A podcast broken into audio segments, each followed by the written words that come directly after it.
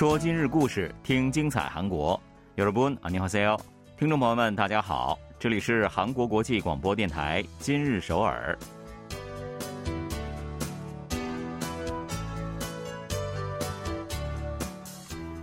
聚焦今日首尔，体会当下韩国。让我们带您走遍韩国的每个角落。让我们把最真实的韩国送到您的耳边。各位听众，大家好，我是主持人朴龙军。 听众朋友们好，我是主持人易贤，很高兴与您相会在今日首尔。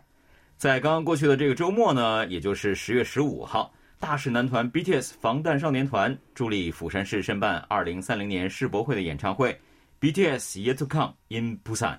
盛大举行，并且完美落幕了。是啊，这次线下演唱会呢，让全球的阿米们无比欢乐，仿佛过年啊。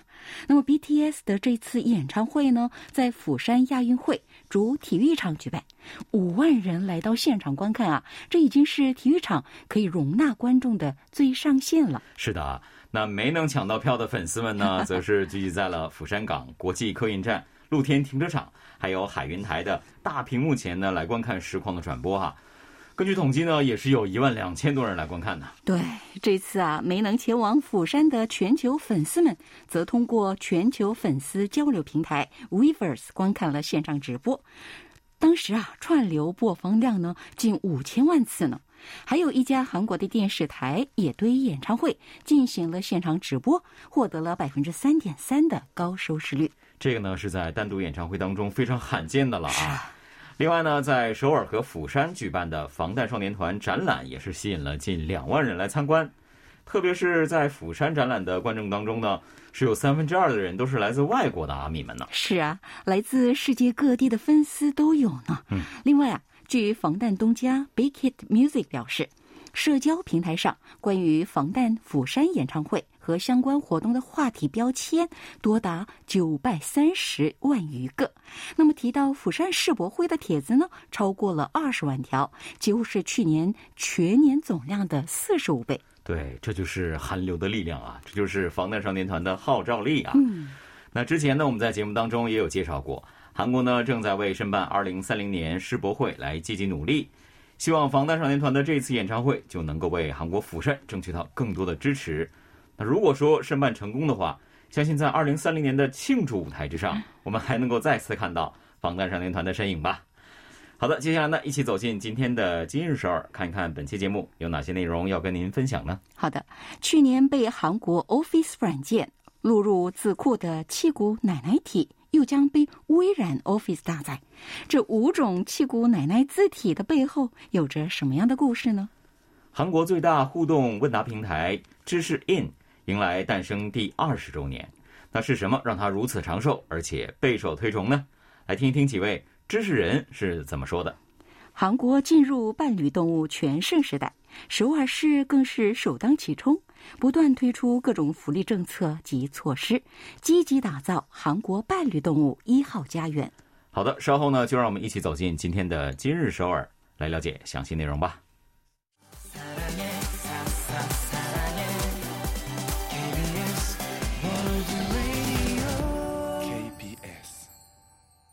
这里是韩国国际广播电台，您正在收听的是今日首尔。嗯，字体是什么？哈，曾经连字体到底是什么都不知道的老奶奶们啊，很快呢就会在微软的 Office 里面的 Word 还有 Excel 软件当中的字体库中拥有属于他们的一席之地了。哎，这字体和老奶奶到底是怎么回事呢？嗯，不知道大家是否听说过一种字体啊，叫七股奶奶体。去年韩国 Office 软件字库中录入了庆尚北道七股郡。五位老奶奶的字体，嗯，那这时候呢，可能会有听友问了啊，哦，这五位老奶奶他们是书法家吧？哈，或者他们写的字都很漂亮？其实呢，都不是的。这五位老奶奶呢，金永芬、还有全安子、李元顺、李宗熙，还有邱有乙，他们都是庆北成人文解教室的学员。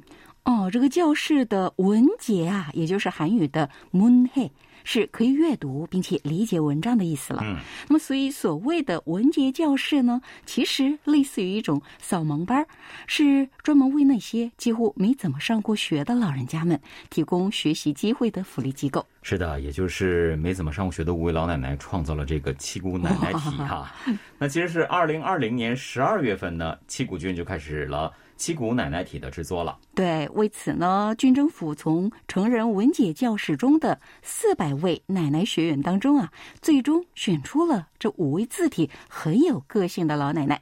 他们每个人啊，都为字体库写了一万张纸，甚至呢，还生平啊第一次挑战了英文。是的。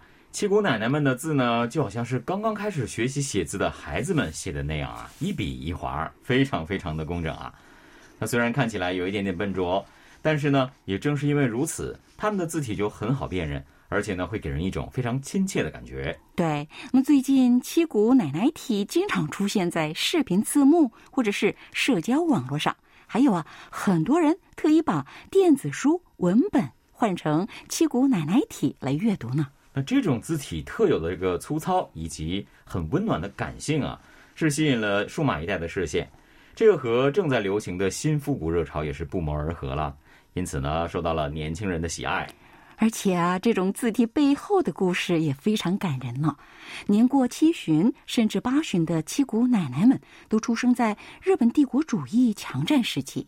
他们还经历了六二五韩国战争，度过了韩国高速成长的时期，一生风雨飘摇啊。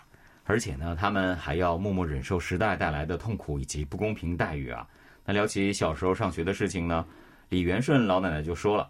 当时呢，家里只是让男孩子们去上学，那女孩子呢，只能去地里干活啊、做家务啊，等等等等，根本想都不敢想上学的事情。但就是这些经历了那么多辛劳和不公平的老人们，在文杰教室里学习的时候呢，仍然笑得很开心，说：“其实啊，自己的人生还蛮不错。”嗯，这种坚韧还有乐观呢，也都是渗透到了他们的字体当中了哈。七谷郡成人文解教室的老奶奶们，还是出版过诗集的诗人呢。从二零一五年开始呢，成人文解教室就开始把老人家们创作的诗歌收集起来，然后开始出版。嗯，他们的诗啊也非常有个性。嗯，有位老人家写了一首题为《什么是诗》的小诗啊。他们的诗和字体一样。他们说：“本该下地干活，却被喊来写诗。诗是什么？”我只知道油柿和西红柿，很有趣啊，非常的简洁率性。这种风格呢，也正好是符合了现在所谓的 SNS 感性了哈。一位诗人读了老奶奶们的诗歌之后呢，他就感慨不已，说，在他们的诗歌当中承载着某种重量，这是像我们这种以写作为职业的人无法想象也写不出来的质感了。嗯。而就像奶奶们的诗一样啊，他们的字体呢也原封不动的蕴含着生活的重量和质感。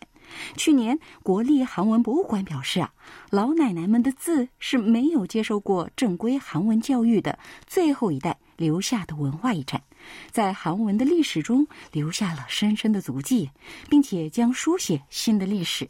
所以说呢，他们决定把七股奶奶字体用 USB 来存储下来，永久的保存啊。那这样呢，老奶奶们的历史就将会超越时空的限制，流传下去。这是数码技术送给我们的一份礼物了。是啊，目前呢，这五种七股奶奶体已经公开在七股郡的官网上，可以免费下载。而且很快呢，微软 Office 的字体库中也会录入这五种字体，大家都可以很方便的使用了。没错，这些字饱含着老奶奶们的岁月风霜。经验、阅历以及对人生的解读，哈，用它们来写文稿，应该会写出更多的感动吧。好的，一起来听一首歌曲，休息一下吧。来自 BTS 防弹少年团演唱的《Life Goes On》，不要走开，马上回来。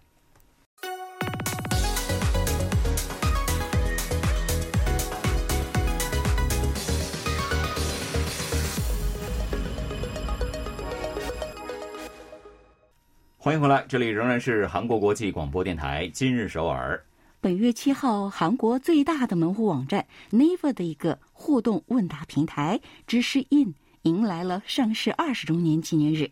这个平台啊，于二零零二年首次亮相，它以共享个人知识和经验的独特概念备受关注，同时呢，也是助力 Naver 登上韩国第一搜索引擎宝座的一等功臣。是的。到目前为止呢，知识印上的提问已经有三亿多条了，回答呢也超过了五亿。那么去年十一月啊，在这个平台上发生了一件很温馨的事儿。二零零七年，一个高二男生啊，在知识印上提问：“人生太枯燥了，有没有能够变快乐的办法呢？”嗯，小小年纪还挺忧郁的哈。但是呢，他在提了这个问题以后呢，就再也没有去看回答。而直到去年啊，他都已经三十二岁了，他才想起来。那在众多的回答当中，他采纳了其中的一个，而那个答案呢，是当时一名高三的学生写给他的。这位人生前辈啊，结合自己的经验，写了很长一段回答。在自己的回答被采纳后的第二天，已经三十三岁的答主呢留言说：“时隔十四年才再见，不知道已经三十多岁的你。”现在的生活是不是已经不再枯燥了呢？嗯，看来这位答主呢，应该是经常使用知识印的朋友了啊。这件事情呢，就在网上引起了热议了，网友们也是纷纷表示被温暖到了。那么，知识印之所以能够长寿二十年的秘诀又是什么呢？其实啊，在知识音上回答问题被题主采纳，可以获得积分的。那么答主的级别啊，则根据积分的多少来区分。目前在知识音上达到神级的有一万六千人。嗯，这个所谓的神级呢，就是这个平台最高的一个级别了哈。而要达到这个级别呢，你至少是要有一千条的回答被题主来采纳。考虑到题主呢，只能在众多的答案当中选择一条。所以呢，神级答主应该是回答了至少有几千条甚至上万个问题了。对，而且在知识音上回答问题是得不到任何金钱报酬的。嗯，顶多呢可以将积分换成 Happy Bean 捐给 Never 慈善平台。所以不少人就会对此产生了疑问啊：是什么给了他们动力去回答一些陌生人的问题呢？一位 ID 叫 Live Tree 的神级答主呢，他是在沙盒游戏《我的世界》玩家当中是无人不知、无人不晓的一个存在。那他从二零一五年开始到现在的七年时间里呢，已经回答过了十万七千多条的相关问题啊。那其中是有八万三千多条都被采纳了，哇，这比例很高啊。是啊，所以他的级别啊，在神级当中也是最高的绝对神了。嗯，他说啊。最开始是因为自己的回答被采纳时会有一种成就感，但是渐渐的能够帮助到别人的欣慰呢，成了他坚持活动的动力。对，所以这个动力就是助人为乐哈。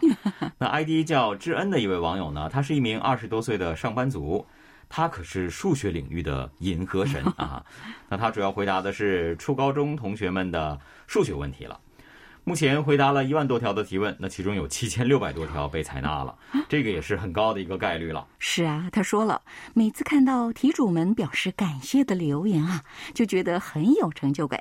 而且知识印每周都会重新排名，只要认真回答，名次就会上升。这也是答主们积极回答问题的动力之一。嗯，没想到这个竞争机制也会给人带来更大的动力哈。我觉得好像是在玩游戏升级一样的感觉。还有一点呢，就是刚才我们说到了这个 Happy Bean 啊，那到目前为止呢，Life Tree 这位用户已经是用自己的积分换成了这个所谓的 Happy Bean 欢乐豆，然后呢捐了七百五十万韩元。哇，他说了，只要利用自己的知识，认真努力的回答问题，就可以帮助到家境贫寒的学生们。我想不到比这更能让我努力的原因了。嗯，他还说了。通过在知识印上的一些活动，实现捐款一千万韩元的目标，是自己愿望清单上的第一项哈。那刚刚提到的智恩这位用户呢，他也说，只要有自己能够回答的问题，就会继续的活动下去，哪怕达到绝对神是需要三十年的时间，他也不会放弃的。是啊，刚刚我们提到了知识 in 的长寿秘诀，我想这就是吧。是的，是的，正是乐于分享、愿意帮助他人的人们。支撑起了这样的一个平台嘛？那有他们在，我想知识 in 一定会有下一个二十周年的。好的，一起再来听一首歌曲，休息一下了。来听石黎明演唱的《Gradation》。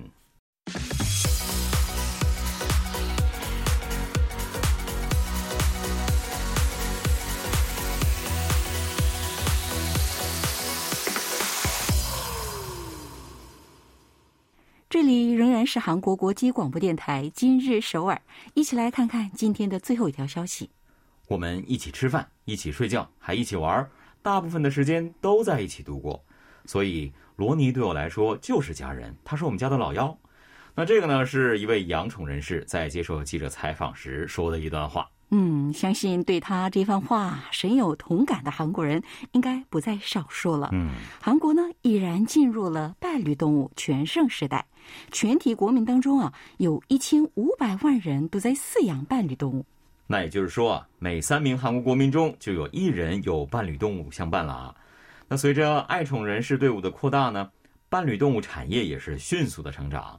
二零二一年的时候呢，规模已经达到了四万亿韩元了。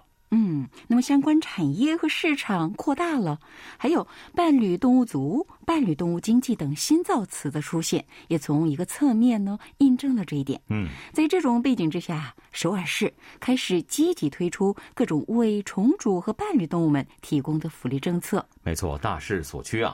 那首尔市这么做呢，是想把城市打造成一个无论是宠主也好，还是伴侣动物也好，都能够感到快乐、幸福的这样的一个城市。嗯，那我们就一起来盘点一下，看看都有哪些量身定制的福利呢？好的，那首先呢，首尔市官方运营的伴侣动物游乐场就有儿童大公园、世界杯公园等十处啊。嗯，那另外呢，大家也都知道啊，首尔市为了给市民提供更多的休闲运动的场地，在市内的很多河边啊，也都是修建了很好的休闲设施。那在这些地方呢，也是有不少的。伴侣动物游乐场的，对啊，我们家附近啊有座山，山上的市民运动场内啊就有一个不算小的伴侣动物游乐场。嗯，每次路过这里啊，看到在里面奔跑嬉戏的小狗们，都会不由得露出了微笑。对，现在这样的小场地啊，特别特别的多了哈。我觉得即使不是宠主啊，也是能够获得一些治愈的，是不是？而且呢，这些游乐场呢，都会根据伴侣犬的体型大小来进行区分。那对于毛孩子们互相撕咬的事故呢，当然是做到了防患于未然了。嗯，另外呢，相信很多铲屎官啊，在带着伴侣犬散步的时候，都会遇到过这样的尴尬吧？嗯，自己突然想上卫生间了，却不知如何是好。哎，也是啊。如果说是狗狗想上卫生间的话，那还好办啊。哎，那我带着小狗一起进去的话，可能会有些窄哈。那但是把狗狗留在外面，又很担心它跑丢。那为了解决铲屎官们的这种苦恼啊。首尔市计划在需求最多的十二个公园来设置十六个有围栏的伴侣动物等候处。嗯，这也是格外贴心了。另外呢，首尔市啊还将运营九个伴侣动物托管所。宠主们难免会遇到一些特殊情况啊，比如在节假日出行或者是出差等需要长期离开家的情况啊。但并不是所有人啊都有条件利用昂贵的伴侣动物酒店。市政府呢运营的伴侣动物托管所，便可以解决宠主们的这一难题。那除了这些设施呢，为了营造正确的伴侣动物文化氛围，首尔市也是在努力的。嗯，市政府在马浦区和九老区啊，运营着两个伴侣动物福利支援中心，在这里呢，进行伴侣动物治疗及保护、流浪动物领养以及各种伴侣动物培训项目。是的，另外呢，为了进行伴侣动物的礼仪教育，还运营着首尔伴侣动物市民学校。专家们对还不满一岁的狗狗们来进行各种各样的培训，矫正它们的攻击性，还有分离不安症等问题的行为。当然呢，宠主们也应该做一个文明养宠人了。对，福利中心运营着周末一日散步训练教室啊，教新手铲屎官们在公共场所遛狗时该如何拴绳啊，如何清理排泄物等等。那最近呢，首尔市和民间机构共同实施的宠主能力考试也是引起了热议啊。关于伴侣动物主人的资格话题也备受关注，这是进入到伴侣动物全盛时代的一个自然现象吧？是啊，不仅如此，首尔市啊还有一项重磅措施，新设了打击虐待动物特别督查组，由兽医和有着丰富经验的十二名专业调查官组成，他们已经从这个月开始啊正式进行了调查活动。那在法律层面关注动物的生命和健康，也就彰显了首尔市打造市民和伴侣动物共同的幸福都市的决心啊！这样的温暖都市，谁又能不爱呢？好的，那今天的今日首尔节目又到了结束的时候了，非常感谢各位的收听。在节目最后呢，也请大家欣赏一首歌曲，是由 A 丽演唱的《给你看》。在此，我和龙君也要跟大家说再见了。여러분안녕히계세 요。 안녕히계세 요。